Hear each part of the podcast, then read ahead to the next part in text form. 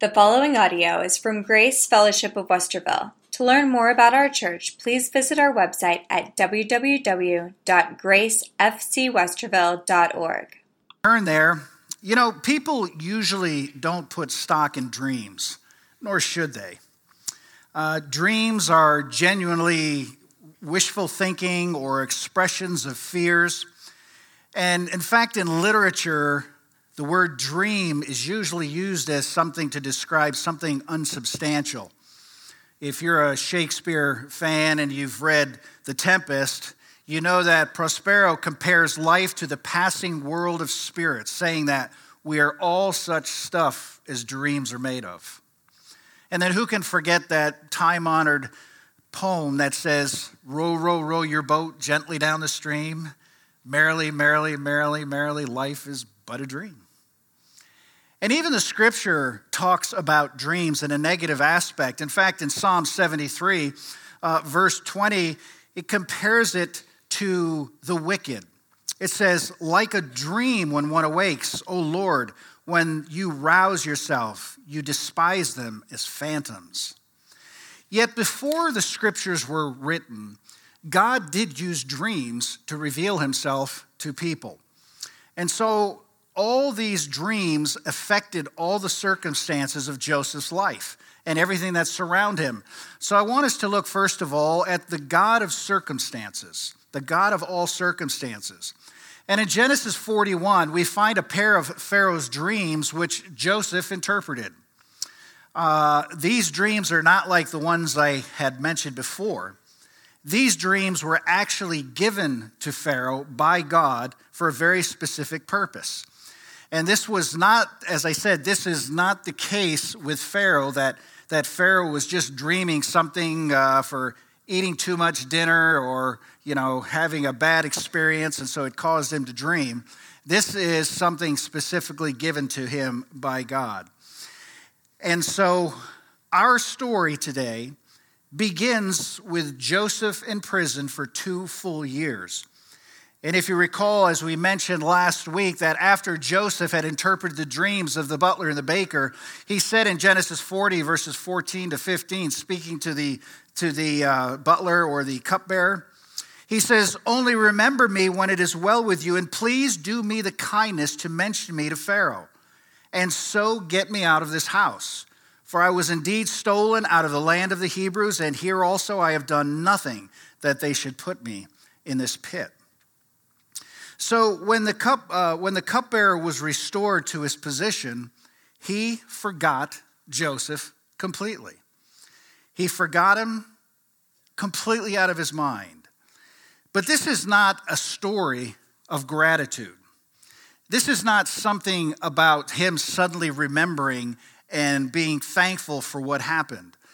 It is a story of God's providence. This way, God receives all the credit. And it further assures us that God is in complete control of all the events of our lives. He was in control in every event of Joseph's life, even being hated by his brothers and thrown in a pit, and then sold into slavery, then falsely accused by Potiphar's wife, and then put in prison and forgotten for two years. Every single situation and circumstance was controlled by God. So now Pharaoh has this dream. And suddenly in Genesis 41, verse 9, then the chief cupbearer said to Pharaoh, Ah, I remember my offenses today. It must have hit him like a ton of bricks. I mean, suddenly here is Pharaoh having a dream, and he immediately remembers two years ago when he and the chief baker had a dream and how Joseph interpreted them, and each one happened exactly as Joseph said. But let's go back to Genesis 41, the first seven verses first to set this up. After two whole years, Pharaoh dreamed that he was standing by the Nile, and behold, there came up out of the Nile seven cows attractive and plump, and they fed in the reed grass. And behold, seven other cows, ugly and thin, came up out of the Nile after them and stood by the other cows on the bank of the Nile. And the ugly, thin cows ate up the seven attractive plump cows, and Pharaoh awoke. And he fell asleep and dreamed a second time. And behold, seven ears of grain, plump and good, were growing on one stalk. And behold, after them sprouted seven ears, thin and blighted by the east wind.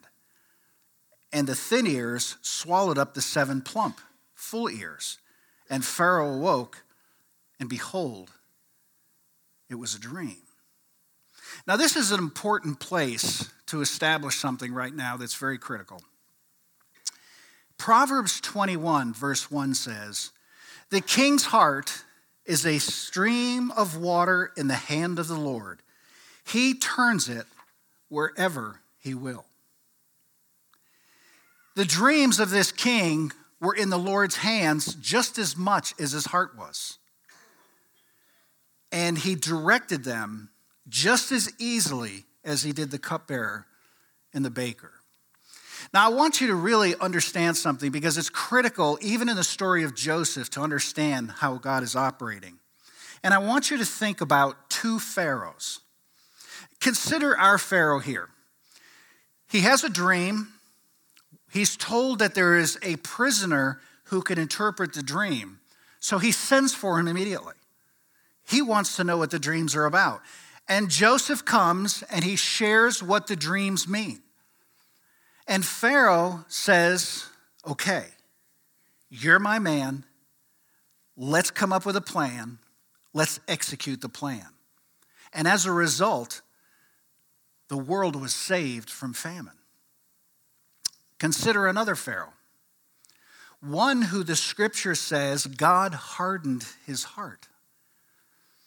And he didn't care about wise counsel.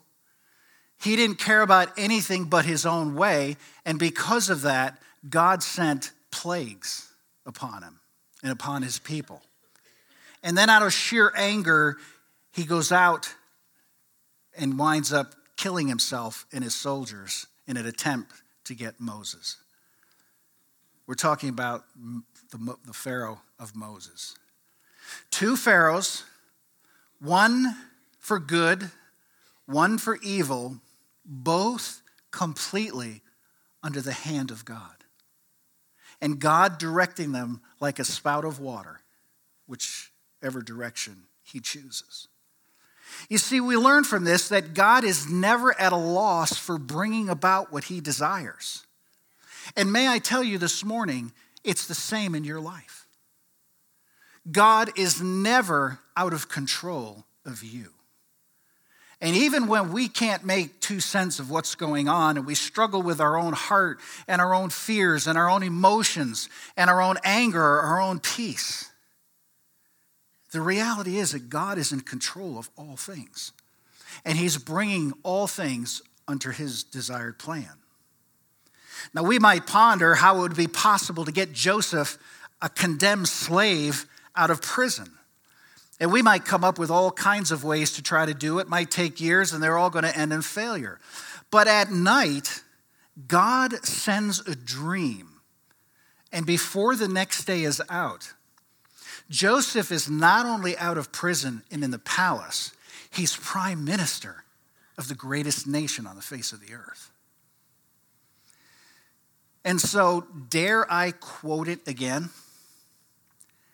We know that for those who love God, all things work together for good to those who are called according to his purpose. Romans 8 28 i think we've quoted it every week. And in the life of joseph you can't quote it enough. Because almighty god is fashioning this man and working in his heart to bring him to that place to accomplish the task that god has set him for and he's doing the same thing in your life and mine. And it's critical for us to grasp it. So consider the fact that Joseph has been living through 13 of the most difficult years of his life. Yet he never failed. He never failed. So God's purpose through his man is what I want you to see now. Because Pharaoh told these dreams to his court magicians and philosophers, but none of them could interpret it. And I think the real explanation is that God was making the minds of Pharaoh's men blank. They were unable to even consider what possibly these, these dreams could mean, even to take a shot at it to try to guess what it means. And it is at this point that the cupbearer of Pharaoh comes forth with a confession. Verse 9 Then the chief cupbearer said to Pharaoh, I remember my offense today. When Pharaoh was angry with his servants, had put me and the chief baker in custody in the house of the captain of the guard, we dreamed on the same night, he and I, each having a dream with its own interpretation. And a young Hebrew was with us, a servant of the captain of the guard. And when we told him the interpretation of our dreams to us, giving an interpretation to each man according to his dreams, and as he interpreted to us, so it came about. I was restored to my office, and the baker was hanged. you see, God was using the cupbearer now to bring Joseph before Pharaoh at the exact right time. Not a moment sooner, not a moment too late. In a moment, the call went out to Joseph to be brought to Pharaoh's court. So, the examples and the situations of Joseph's life, when you look at how hard they were, yet each one systematically happened at just the right moment, at just the right time. Now, I suppose there's not another character in all the Bible who experienced such sudden and radical reversals of fortune as Joseph did. One day, he's his father's favorite son, destined to inherit his authority and wealth. And the next day, he's in a pit and sold into slavery.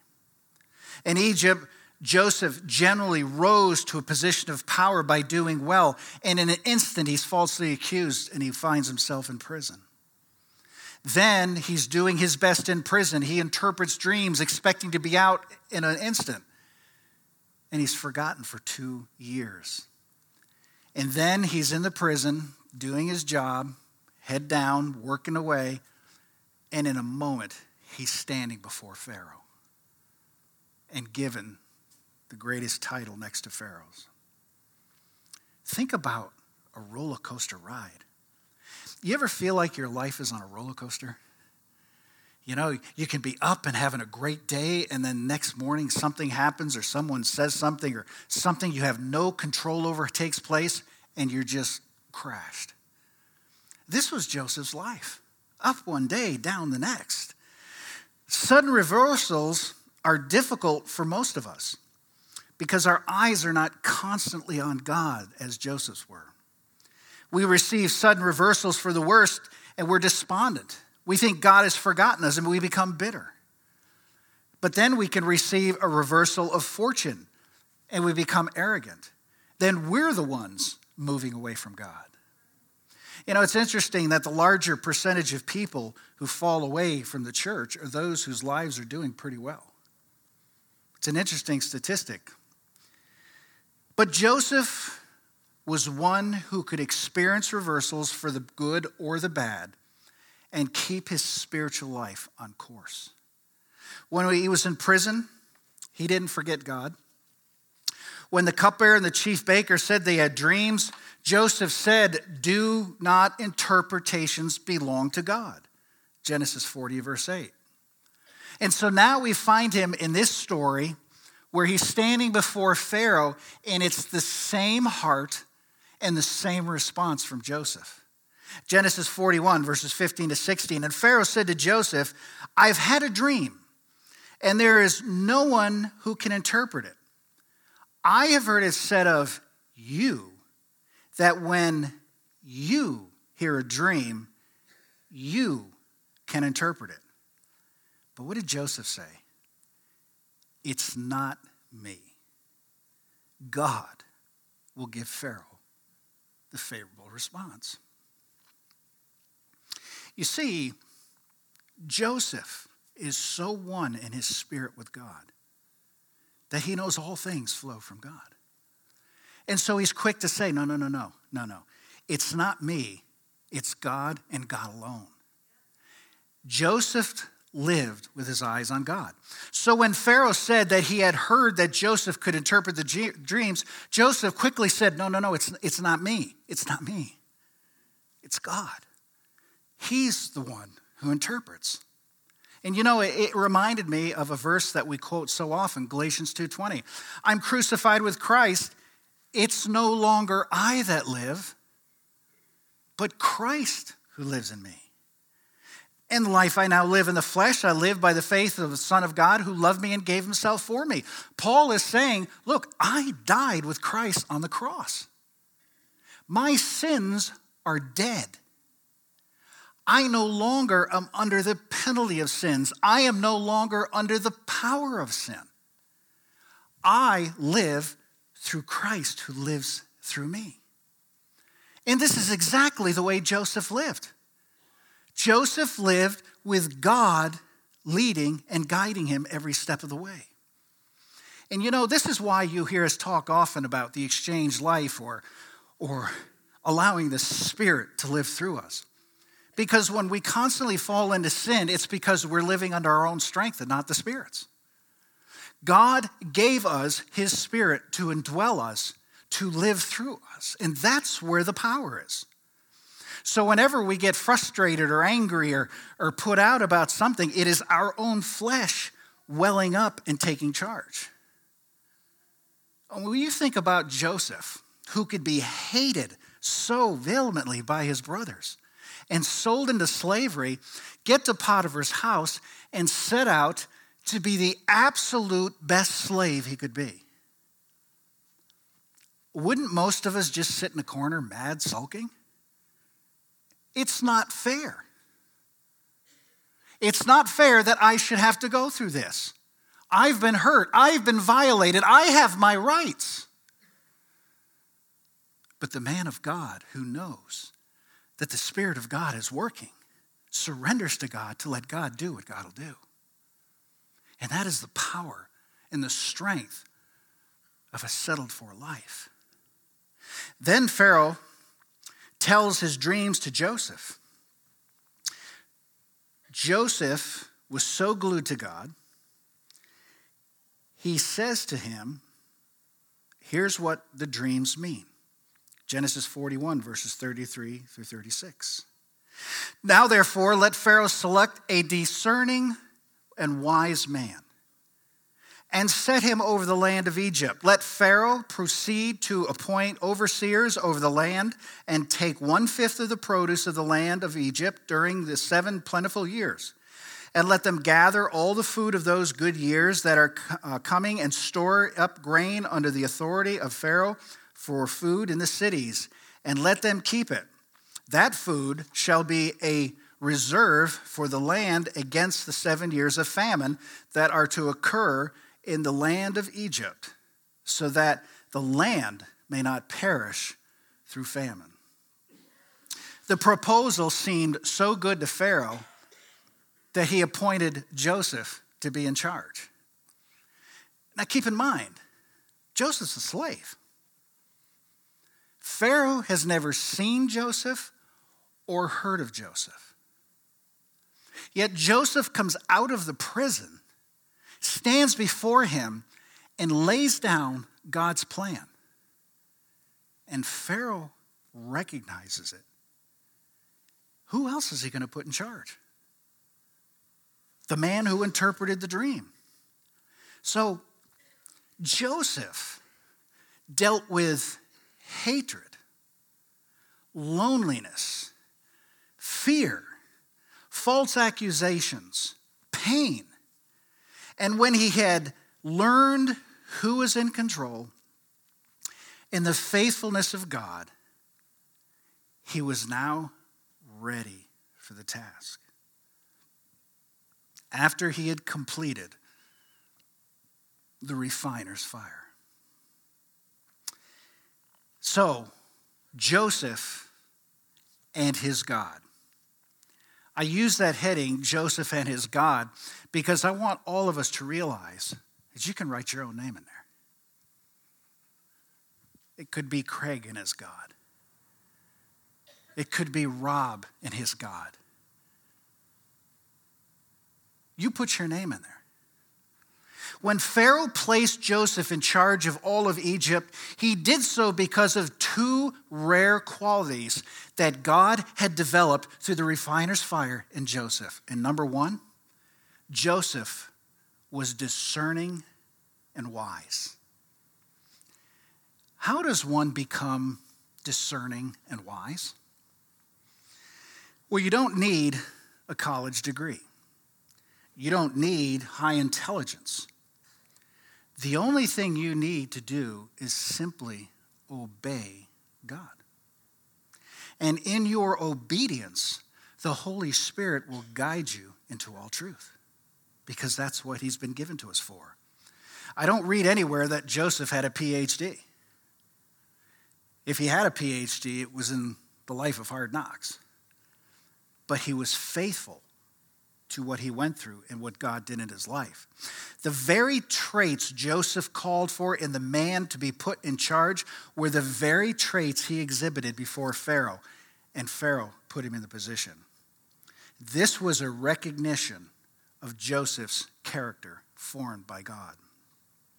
And so verses 38 and 39 says, And Pharaoh said to his servant, Can we find a man like this? Notice, in whom is the Spirit of God? Now, let me remind you Pharaoh is a pagan king. He knows nothing of the true God. Yet, because of what he has seen in Joseph, he, in a sense, gives glory to God and puts Joseph in the position. Imagine a, a king like this saying, Where are we going to find someone who has the Spirit of God? He recognized the Spirit of God in Joseph. Then Pharaoh said to Joseph, Since God has shown you all this, there is none so discerning and wise as you are. You see, discernment and wisdom come through the refiner's fire of the last 13 years, and it's the, still the same way today. God will refine you. He will refine you like gold being refined in the furnace where all the dross and impurities come to the surface and they keep scooping it off until it's totally pure. And that's what it's designed in your life and mine. Sometimes the craziest things happen to us that just get us so worked up and we're like, what? But when you sit back with the mind of God and the heart of the Spirit, you recognize that God is working in you. And that's one of the great blessings of trials. Because God loves us so much to refine us, to give us the opportunity to work and bring glory to Him. Number two, Joseph was one in whom is the Spirit of God. Verse 38. Now, this is the first mention in the Bible of the Holy Spirit coming upon someone. Later, it occurs a great many times and then climaxes in God's pouring out of his spirit at Pentecost in fulfillment of Joel 2 and Acts 2. Here, the Spirit comes upon Joseph to enable him to govern the greatest nation of his time. And Pharaoh, a pagan king, recognizes it. You talk about a witness? Let me tell you, one of the greatest witnesses that you and I have is how we live through difficult situations, how we react when things are not going well. That's what people look at. People don't watch you when life is good and you have ease, comfort, and pleasure. People look at you in the midst of a trial. And this guy had been through one trial after another. In his evaluation of Joseph, Pharaoh immediately perceived that this young man of 30 had something that he didn't have. And this is always the case. When a man or a woman is touched by God, that person will inevitably be different from the world around them. And the change will be strikingly for the better. And Joseph lived so at one with God that everybody he was around saw this. I mean, consider when he was sold into slavery. Potiphar saw it right away. That's why he put him in charge. Everything Joseph touched prospered. And th- it was such a testimony that people around him realized there's, there's something more to this guy. He's, he's, he's just not a normal guy.